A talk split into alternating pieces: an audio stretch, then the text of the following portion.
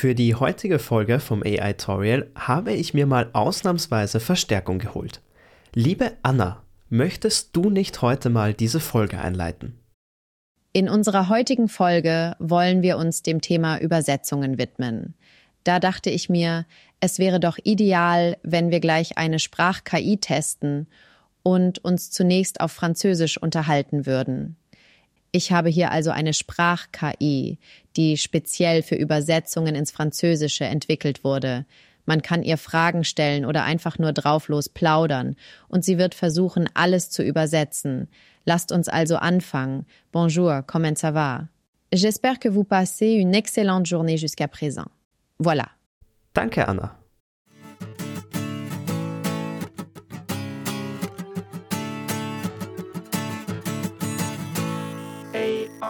Tutorial. Eventuell ist aufgefallen, Anna war kein Mensch. Anna war ein Stimmenpreset, das ich benutzt habe von Wondercraft AI. Und Wondercraft AI ist eine KI, die von null weg Podcasts erstellen kann. Wie Anna gibt es dort verschiedene Stimmen zur Auswahl, ob männlich oder weiblich, ganz egal. Zusätzlich auch noch Hintergrundmusik, die für Podcast-Folgen erstellt werden können. Und dann kann man noch sein eigenes Skript da reinschreiben oder ein Skript generieren lassen, mit dem man diese Stimmen dann Podcasts einsprechen lassen kann. Und mit Bezahlversion kann man da auch gleich seine Stimme klonen.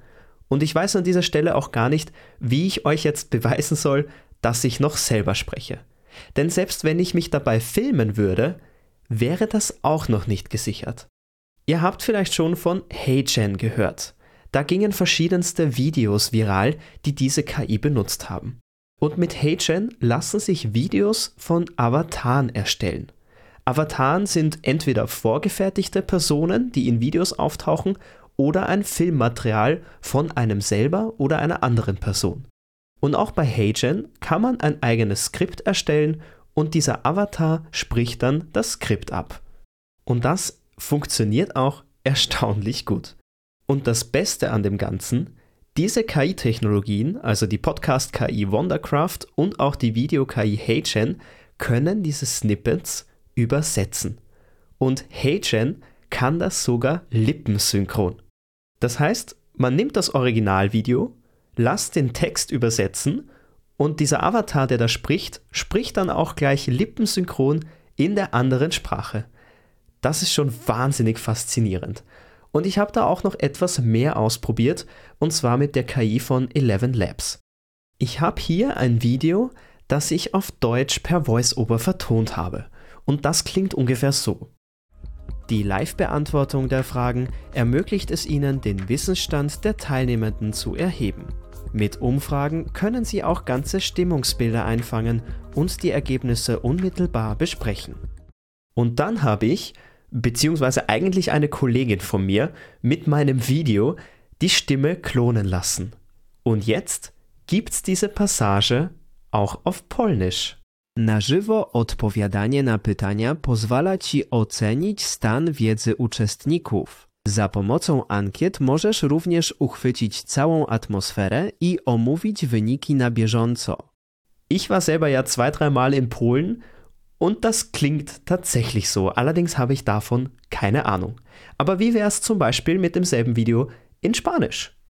La respuesta en vivo a las preguntas le permite evaluar el nivel de conocimiento de los participantes. Con las encuestas también puedes capturar imágenes de humor completas y discutir los resultados de inmediato. Und ich kann zumindest un poco Español und das klingt richtig gut für mich. Mein Problem ist natürlich, ich habe absolut keine Ahnung, was da genau gesprochen wird oder welche Worte da überhaupt verwendet werden und ob das zusammenpasst. Ich muss die Sprache also schon ziemlich gut können, um das überhaupt zu verifizieren. Und wer die viralen Videos von HeyChain gesehen hat, wird vermutlich wissen, was ich meine, wenn gewisse Sprichwörter oder ähnliches verwendet werden. Und ich weiß, ich bin ja immer ein bisschen zynisch mit Jobverlusten und KI wird uns doch nicht die Arbeitsplätze wegnehmen, aber jetzt musste ich schon auch erstmal selber schlucken.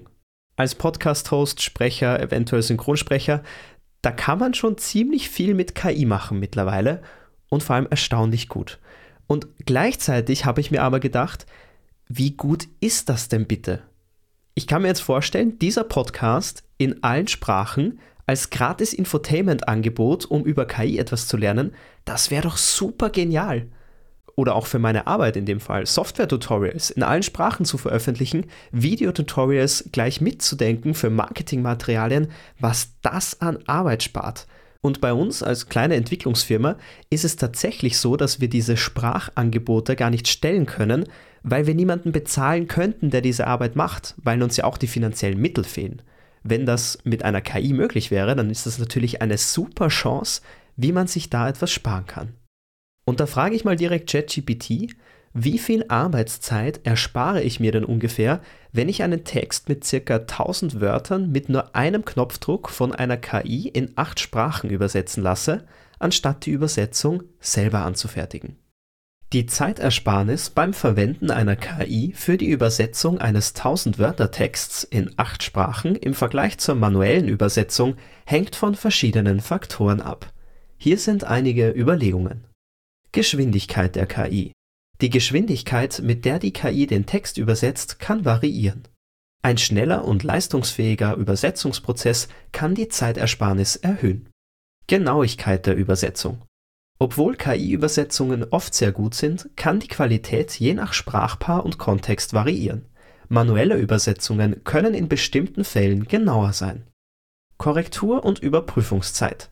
Selbst wenn die KI den Text übersetzt, müssen Sie wahrscheinlich Zeit für die Überprüfung und mögliche Korrekturen einplanen. Dies ist besonders wichtig, um sicherzustellen, dass die Übersetzung in verschiedenen Sprachen den gewünschten Sinn und die richtige Nuance hat. Erfahrung und Geschwindigkeit der ÜbersetzerInnen. Die Geschwindigkeit, mit der eine Person manuell übersetzen kann, hängt von ihrer Erfahrung und Fähigkeit ab. Erfahrene ÜbersetzerInnen könnten schneller arbeiten als eine Person ohne Übersetzungsfähigkeiten. Vorbereitungszeit für die Übersetzung.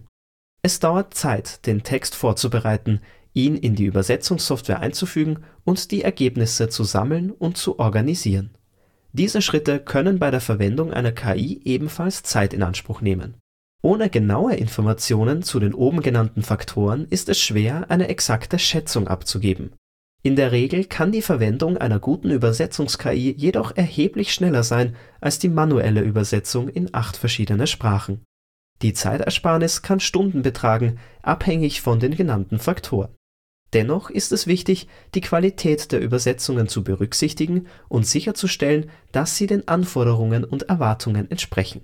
Eine gründliche Überprüfung und gegebenenfalls Korrektur der Übersetzungen ist oft notwendig. Stimmt natürlich. Ich habe vergessen, dass ChatGPT bei solchen Anfragen immer sehr unkonkret und vor allem diplomatisch bleibt. Aber das sind natürlich alles valide Punkte, die ChatGPT hier in den Raum werft. Und dann sollten wir uns natürlich gleich mal anschauen, wie funktioniert das eigentlich mit dieser KI-Übersetzung? Schauen wir zu Beginn mal auf eines der aufstrebendsten Startups in Europa. Die Rede ist von DeepL und das haben einige, wenn nicht sogar die meisten von euch, bestimmt schon mal genutzt. DeepL ist entstanden aus dem Englischwörterbuch Lingui und DeepL wirbt damit, der präziseste Übersetzer der Welt zu sein. Und jetzt gibt es auch noch ganz aktuell DeepL Write. Das ist eine Grammatik- und Rechtschreiboptimierung in Englisch und Deutsch. Natürlich KI gestützt. So wie die Übersetzung auch. Jedenfalls mit der Übersetzung hat DeepL Google und Microsoft definitiv in den Schatten gestellt. Viele Expertinnen sind der Meinung, dass DeepL schlichtweg besser ist als jene Produkte von Google oder Microsoft.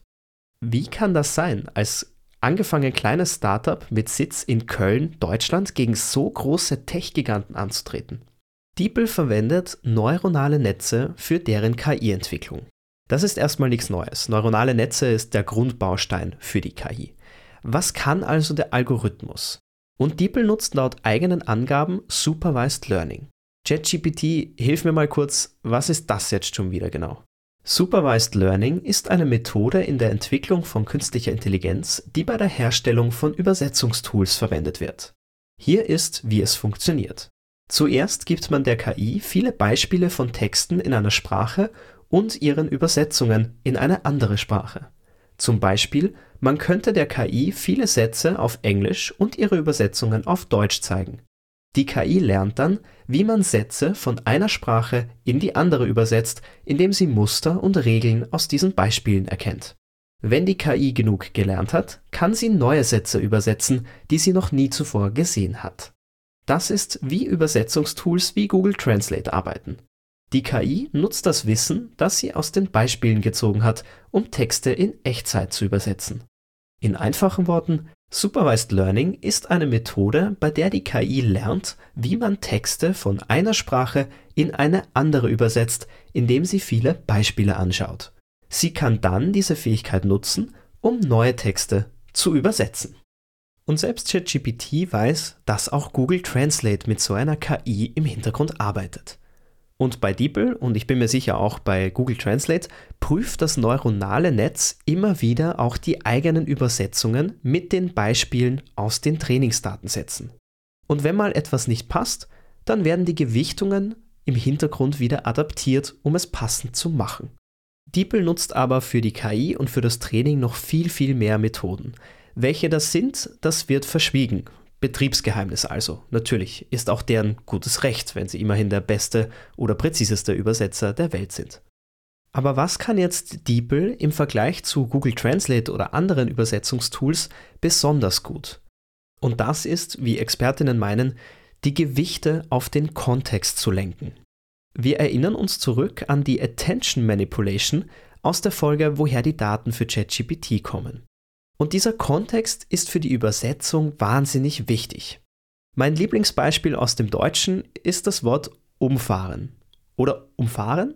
Der Kontext sagt uns, ob wir etwas umfahren, im englischen Sinne also something to run over, oder umfahren, also to drive around something. Immer wieder faszinierend und schön, diese Sprache, oder? Aber auch bei gesprochener Sprache ist das wichtig, nämlich bei Worten, die 100% gleich klingen. Denn mit dem Kontext weiß ich zum Beispiel, wenn es um Backwaren geht, dann wird es wohl eher um den Leib Brot gehen, als den Leib eines menschlichen Körpers. Und DeepL beherrscht diese Kontextgewichtung von allen Übersetzungstools auf dem Markt am besten. DeepL hat natürlich wie andere auch für sein neuronales Netz Milliarden an Parametern und braucht natürlich auch die gleichen riesigen Cloud-Computerzentren, um diese ganzen Rechenoperationen zu performen. DeepL legt aber großen Wert darauf, dass diese Parameter auch die wichtigsten sind.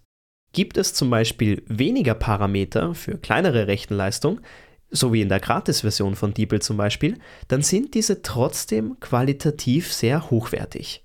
Und das zeigt sich auch im Ergebnis.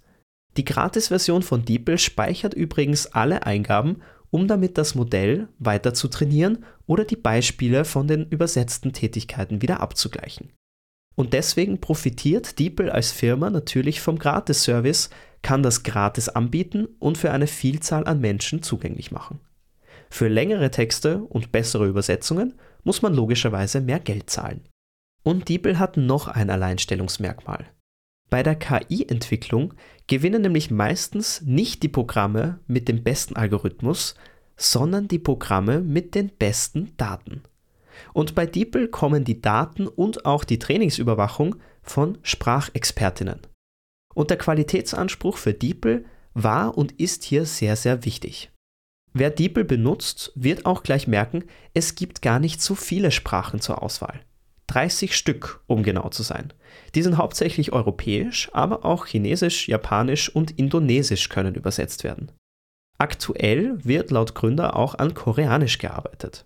Neben Europa fokussiert man also doch sehr stark auf den asiatischen Raum. Was natürlich Sinn macht, denn in Amerika spricht man Englisch, Südamerika eher Spanisch und Portugiesisch. Das kann DeepL auch schon.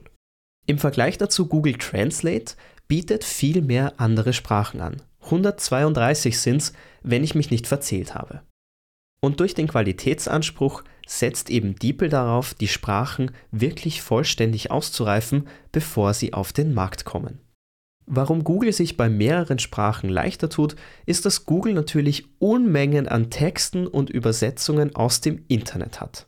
Aber der DeepL-Geschäftsführer Kutilowski sagte gegenüber dem Spiegel, 98% dieser Google-Übersetzungen sind Mist. Und auch ChatGPT hat hier natürlich die Probleme, dass es bei der Datengrundlage oft zu nicht qualitativ hochwertigen Texten kommt.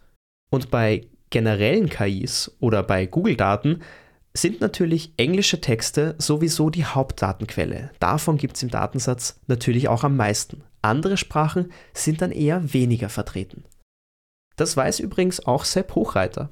Wir erinnern uns an den KI-Forscher aus Linz.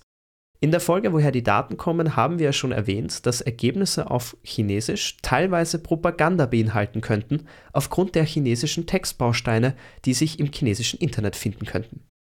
Wie man sieht, hat der Datensatz also auch Auswirkungen auf die Übersetzungen, wenn gewisse Themen oder Kontexte gar nicht vorhanden sind.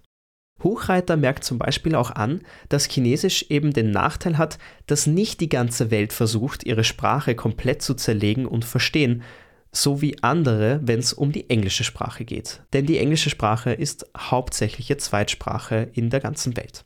Und dann kommt noch hinzu, dass sehr vereinzelt gesprochene Sprachen oft unbrauchbare Übersetzungen oder willkürliche Ausgaben, zum Beispiel bei Google Translate, liefern.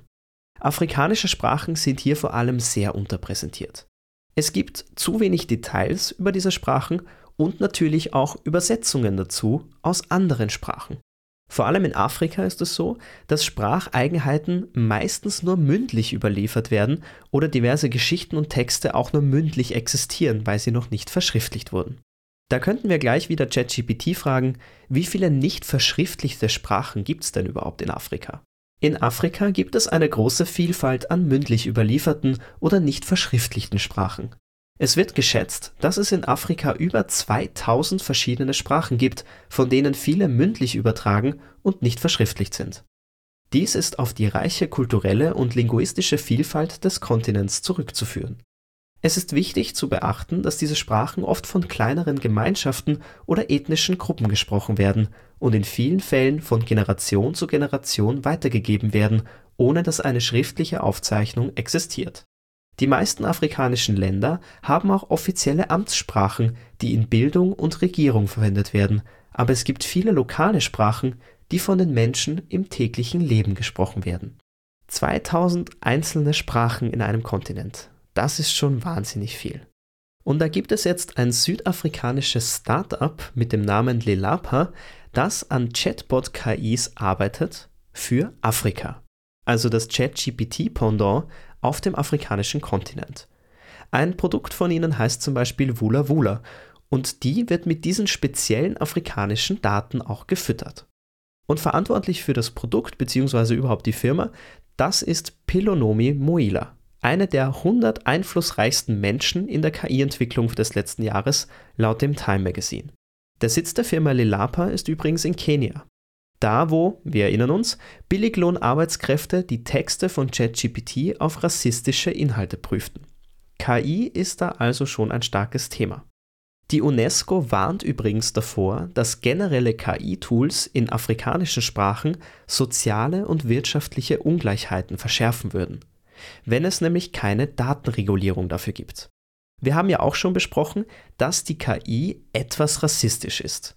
Sorry, nicht die KI, die Datensätze sind es natürlich. Durch die Vergangenheit könnten also Menschen aus Afrika durch KI-Programme, die aus dem Westen entwickelt wurden, benachteiligt werden. Oder wenn afrikanisch entwickelte KIs mit westlichen Datensätzen arbeiten. Und das wird zum Beispiel kritisch bei der Vergabe von Krediten. Schaut man sich Berufe und Einkommen in Afrika an, dann ist das natürlich ganz anders im Vergleich als in westlichen Ländern. Eine KI aus Afrika mit Daten aus Afrika macht hier also schon sehr viel mehr Sinn. Gleichzeitig sagt auch ein KI-Experte aus Uganda, wenn es kein lokales KI-Angebot für diese Sprachen gibt, dann könnten die Daten aus diesen Ländern auch für andere Zwecke ausgebeutet werden, nämlich für Programme aus dem Westen zum Beispiel. Und dessen sind sich auch die Startup-Gründer um Pelonomi Moila auch bewusst. Das Startup Lelapa organisierte übrigens auch im September die Messe Deep Learning Indaba in Ghana. Und ich habe mir da mal die Sponsorenliste angeschaut. Ganz oben finden sich nämlich Google, OpenAI und Apple. Die großen Tech-Konzerne aus San Francisco lassen also dem Startup für diese Messen zumindest ein bisschen Geld auch zufließen. Unter den Investoren von Lelapa findet sich auch der Google KI-Experte Jeff Dean. Der ist zwar eine Einzelperson und hat natürlich berechtigtes Interesse, auch in andere KI-Tools zu investieren, aber ich finde, man sollte hier ganz genau aufpassen, wer seine Finger im Spiel hat und diese afrikanischen KIs auch mitfinanziert. Denn letztendlich profitieren auch diejenigen Tech-Firmen, die diese Tools anbieten und einsetzen, um dann eben am afrikanischen Markt ihr Business aufzubauen. Aber so far so good, von den Produkten werden einige Menschen bestimmt profitieren und tragen auch in Afrika dazu bei, den Digital Divide, also den Abstand zu Menschen ohne digitalen Zugängen, einzudämmen. Und was ich von Pelonomi Moila auch so lese, dann wirkt sie in ihren Aussagen auch sehr bedacht auf diese Probleme, die natürlich bestehen könnten. Aber gehen wir mal weg von Afrika. Wie sieht denn der Übersetzungsalltag so in der EU aus? Denn bei der EU in dem politischen Tun ist es unerlässlich, dass die Reden von verschiedenen Landesangehörigen übersetzt werden. Und das gilt natürlich auch für schriftliche Dokumente, denn dann wissen alle Länder auch ganz genau, welche Gesetzesentwürfe sie da beschließen. 2022 wurden in der Tätigkeit des EU-Parlaments 2,9 Millionen Seiten Text übersetzt. Wenn man die aufeinander stapelt, dann führt das schon fast bis zum Eiffelturm, so viel ist das. Christos Elenides, der Generaldirektor der EU-Übersetzungsabteilung, betont gegenüber der ARD, die KI kann den Menschen für diese Tätigkeiten nicht ersetzen. Denn für die politischen Tätigkeiten der EU müssen Menschen versichern, dass die Gesetzestexte korrekt sind. Und dass das Menschen tun, ist natürlich wichtig, denn auch hier kann der Algorithmus manipuliert werden in solchen Fällen. Und diese Texte innerhalb der EU müssen in zumindest 24 Sprachen übersetzt werden. Und auch für diese 24 Sprachen braucht es wie bei DeepL verschiedene Expertinnen, die diese Übersetzungen durchführen. Jetzt ist es aber so, dass die EU natürlich auch mit KI-Tools arbeitet, um deren Prozesse effizienter zu gestalten. Und da arbeiten verschiedene DolmetscherInnen daran, diese KIs mit Daten zu füttern. Und diese DolmetscherInnen schaffen sich so auch irgendwo gleichzeitig selber ab, denn übrig bleiben dann jene, die verifizieren, dass alles korrekt ist, was aus diesen Übersetzungstools kommt. In den letzten zehn Jahren hat die EU für Übersetzungen fast 500 Stellen abgebaut. Stellen gibt es zwischen 2.000 bis 3.000 insgesamt. Das berichtet das Magazin Politico mit den Daten der Europäischen Kommission. Und gleichzeitig gab es in den letzten zehn Jahren 30% mehr übersetzte Dokumente als zuvor, obwohl die 500 Stellen abgebaut wurden. Aber bis auf weiteres, sagt auch die EU, sind die Menschen für offizielle Gesetzesdokumente noch unerlässlich. Man wird auf jeden Fall sehen, wie sich das entwickelt, denn auch die EU betont, dass Geld gespart werden muss und diese Stellen nicht nur wegen der KI-Technologie abgebaut wurden, sondern auch wegen mangelnder finanzieller Mittel. Man kann sich übrigens auch weiterhin bei der EU als Dolmetscherin bewerben. Und all das gilt natürlich nicht nur für politische Dokumente. Was ist denn zum Beispiel mit Büchern? Denn Bücher zu übersetzen ist eine Kunstform. Wenn Bücher übersetzt werden, haben die meistens einen eigenen Touch von denen, die sie übersetzt haben.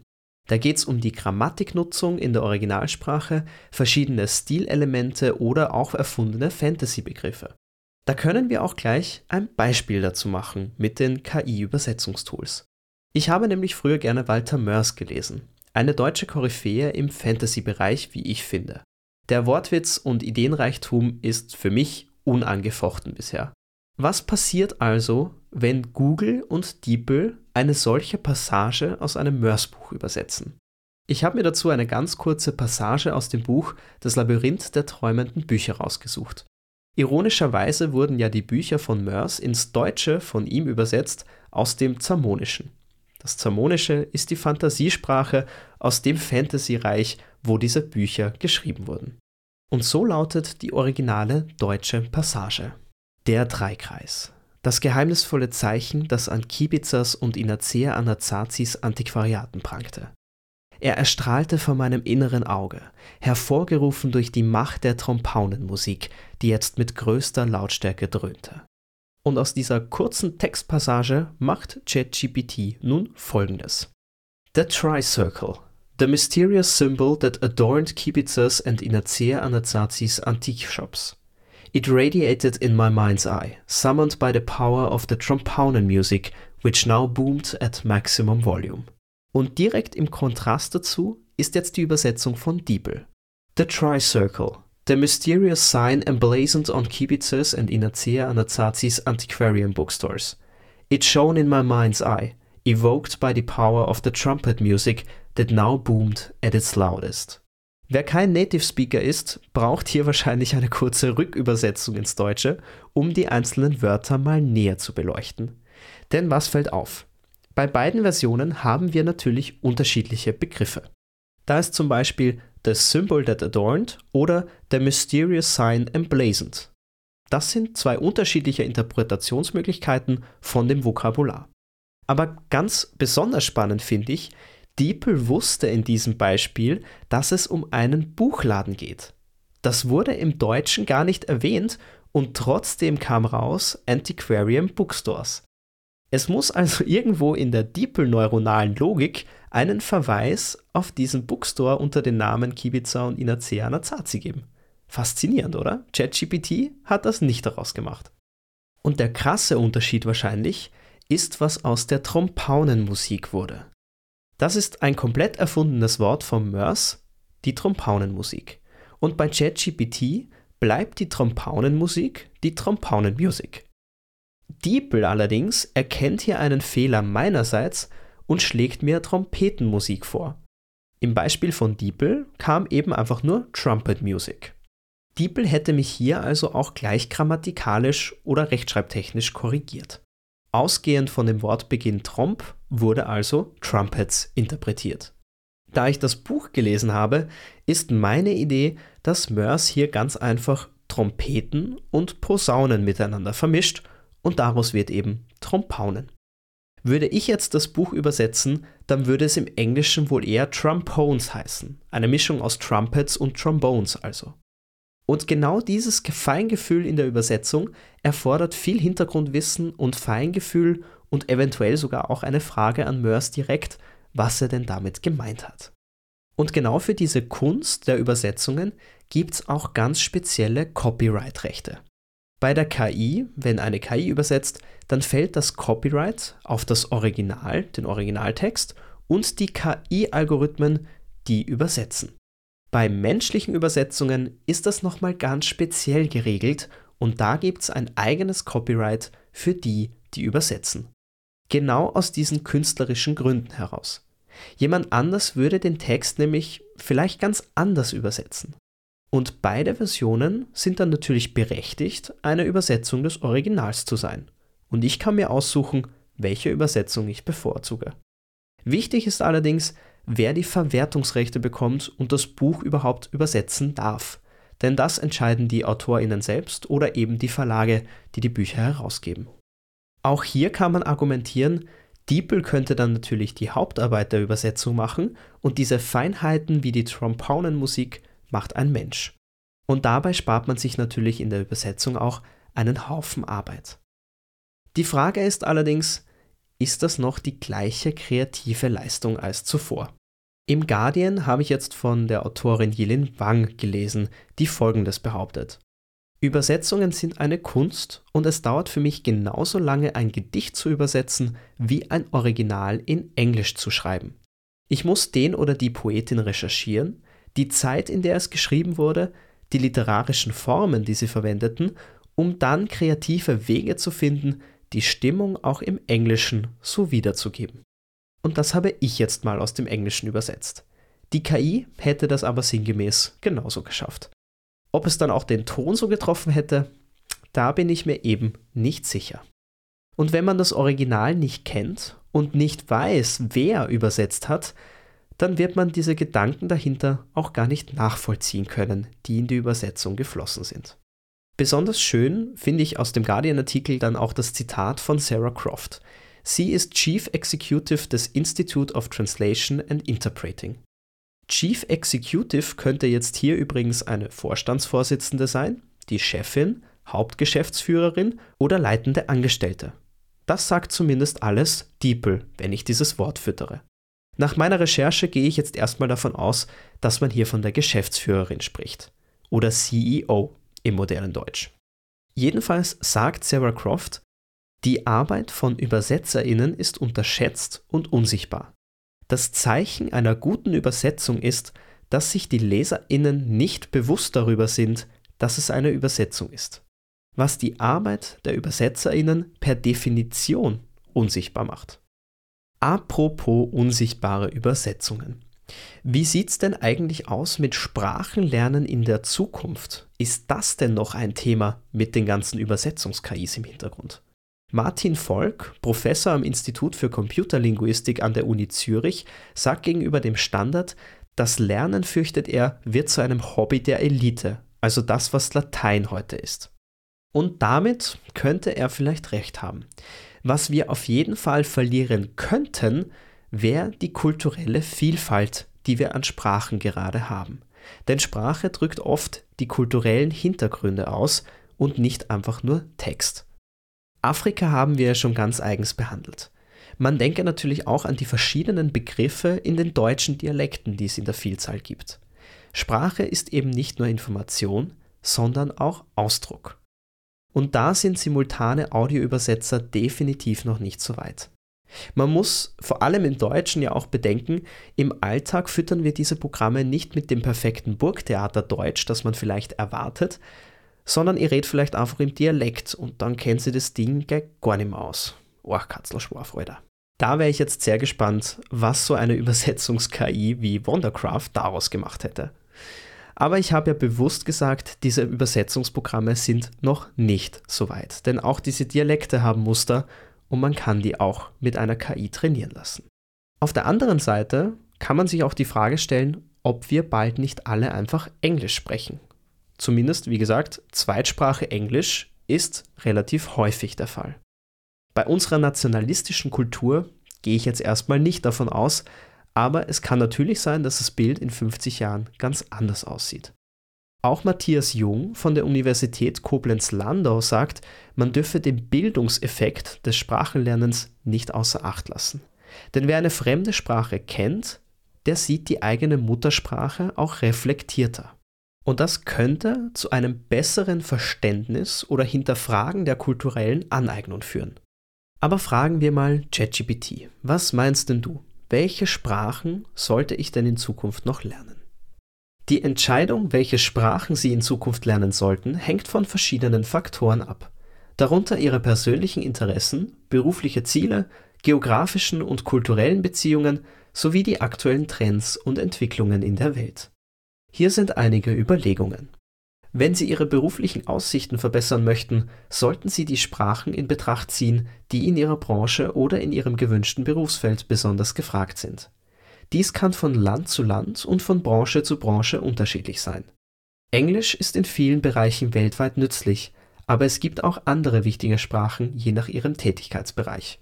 Wenn Sie in einem bestimmten Land leben oder arbeiten, kann es sinnvoll sein, die Amtssprache oder die am häufigsten gesprochene Sprache dieses Landes zu lernen. Vielleicht haben Sie ein besonderes Interesse an einer bestimmten Kultur oder Region. Das Lernen der Sprache dieser Kultur kann ihre Erfahrungen bereichern und ihnen einen tieferen Einblick in die Kultur ermöglichen. Wenn Sie gerne reisen, kann es nützlich sein, die Sprachen zu lernen, die in den Ländern Ihrer Reiseziele gesprochen werden, um die Kommunikation zu erleichtern und die Erfahrung zu verbessern. Sie könnten auch die Entwicklungen in der Welt verfolgen, um festzustellen, welche Sprachen in Zukunft an Bedeutung gewinnen könnten. Dies könnte von wirtschaftlichen, politischen oder technologischen Faktoren beeinflusst werden. Letztendlich sollten Sie eine Sprache wählen, die Sie persönlich interessiert und motiviert. Das Lernen einer Sprache erfordert Engagement und Ausdauer, daher ist es hilfreich, wenn Sie Freude daran haben. Denken Sie daran, dass es nicht notwendig ist, viele Sprachen fließend zu sprechen. Es kann ausreichen, eine oder zwei Sprachen sehr gut zu beherrschen, je nach Ihren Zielen und Bedürfnissen. Es ist auch nie zu spät, eine neue Sprache zu lernen, und es kann eine lohnende Erfahrung sein, die ihre kulturelle Sensibilität erweitert und ihre Karrierechancen verbessert. Da sind wir wieder beim Thema unkonkret und diplomatisch beantwortet diese Frage. Aber es fasst die ganze Thematik natürlich sehr gut zusammen. Eine letzte Sache muss man bei allem, was wir heute besprochen haben, natürlich auch berücksichtigen. Die Gefahr von Deepfakes. Die Anna, die ihr am Anfang gehört habt, das könnte auch eine von mir gefakte KI-Expertin sein. Ich brauche nur eine Stimme zu klonen, kann meinen eigenen Text dazu erfinden und hätte jemanden, der mit mir über KI fachsimpelt. Und dann kann ich mit HeyGen auch noch lippensynchron jemanden Wörter in den Mund legen, wenn ich Video und Stimme habe. Die Übersetzungen von DeepL haben zwar jetzt wenig mit Deepfakes zu tun, aber wie gesagt, es kommt eben immer darauf an, von wem und von welchem Algorithmus wurden die Ausgangsdaten übersetzt. Vor allem dann, wenn wir das Original nicht kennen oder die Originalsprache nicht sprechen, um die Übersetzung zu beurteilen. Eine übersetzte Videobotschaft von Spitzenpolitikerinnen könnte genauso manipuliert sein, egal von welcher KI sie kommt. Und dann gibt es natürlich auch die Feinheiten, welche Sprach-KI verwendet wird. Wenn wir zum Beispiel eine benutzen, die hauptsächlich Vokabular aus Propaganda beinhaltet, dann ist das für übersetzte Botschaften von PolitikerInnen nochmal ganz was anderes. Es hat auch viel gesellschaftliche Auswirkungen, wenn wir uns im Deutschen das Thema Gendern anschauen. Wenn jetzt alle übersetzten Videobotschaften von PolitikerInnen auf das Gendern verzichten würden, dann hätten wir eben wieder dieses patriarchische Bild, von dem wir eigentlich wegkommen wollen und alle Menschen gleich ansprechen wollen. Auch das müssen solche Sprachkris berücksichtigen. Und da kann man natürlich auch wieder sagen, wie zum Beispiel OpenAI, das ist die Woke AI-Bubble der Tech-Gurus in San Francisco. Kann man natürlich behaupten. Verwendet man jetzt eine Sprache, die ein konservatives Bild verwendet, dann kann das natürlich auch für die Gegenseite das gleiche Argument sein. Und wenn wir bei dem Beispiel sind, wo ich meine eigene Stimme von einem Video in Spanisch oder Polnisch übersetzt habe, ich habe keine Ahnung, ob das, was ich eigentlich im Hinterkopf hatte, auch in dieser Sprache mit rüberkommt. Wenn ich diese Sprache nicht kann, dann werde ich das nicht beurteilen können und muss entweder jemand anderen fragen oder eine KI transkribieren lassen, zurückübersetzen, um es dann selber nochmal zu überprüfen dann hat man irgendwo auch den gleichen Arbeitsaufwand, als hätte man es einfach selber gemacht. Aber wenn wir alle Punkte von vorhin und aus allen anderen Folgen nochmal in Betracht ziehen, wichtig für diese Fälle wird auf jeden Fall eine Regulierung sein. Sowieso auch Datentransparenz, Kennzeichnungspflicht von KI-Ergebnissen und vor allem Rechenschaftspflicht bei Missbrauch, wenn Algorithmen missbraucht werden. Und wer Sprachen gut beherrscht, der kann auch Deepfakes von diversen Videobotschaften eher bemerken. Wenn manche Sprachwendungen komisch erscheinen oder manche Ausdrücke man von diesem Menschen gar nicht erwarten würde, weil man sie anders kennt, dann fällt das natürlich viel eher auf. Und wer in der Schule lernt, Medien kritisch und achtsam zu konsumieren, der tut sich da auch um vieles leichter. Und wer dann noch versteht, wie KI funktioniert, um das Ganze zu durchblicken, dem sei meine Hochachtung auf jeden Fall sicher. Ich freue mich auf jeden Fall, dass ihr zugehört habt und ich hoffe, wir hören uns auch weiterhin in der nächsten Folge, die ich sprechen werde und keine KI vom AI-Torial.